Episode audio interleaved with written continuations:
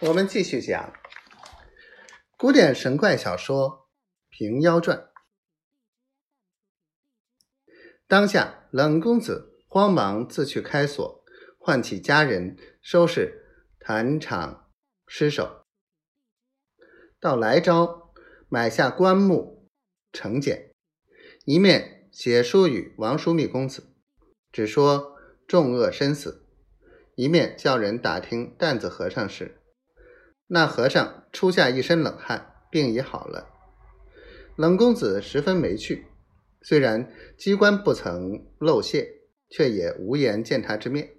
方下二两银子，叫原服侍他的两个家童打发他起身去，自己只推远出不与相见。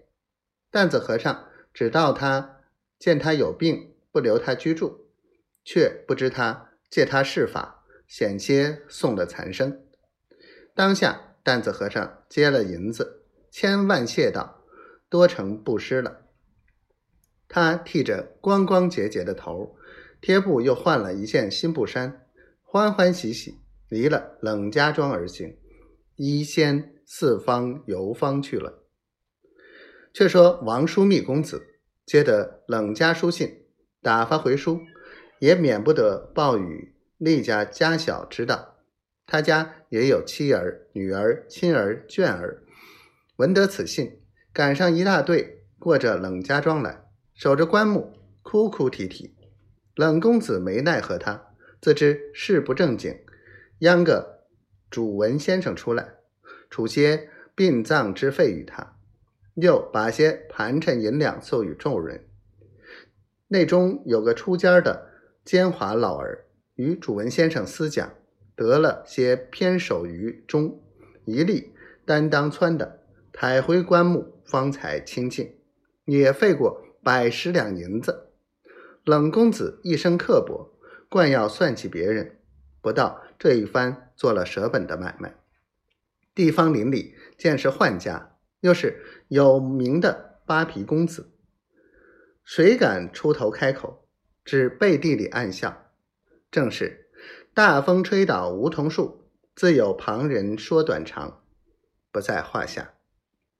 再说担子和尚闲游度日，光阴似箭，不觉又是一个年头。闲话休叙，看看花枝变绿，梅子泛黄，已是五月节气。担子和尚一月前便回到云梦山下，将草棚天盖完好，依旧住下，预先积下干粮。从初一日起，便不出去化缘，只在棚中打坐，蓄养精神。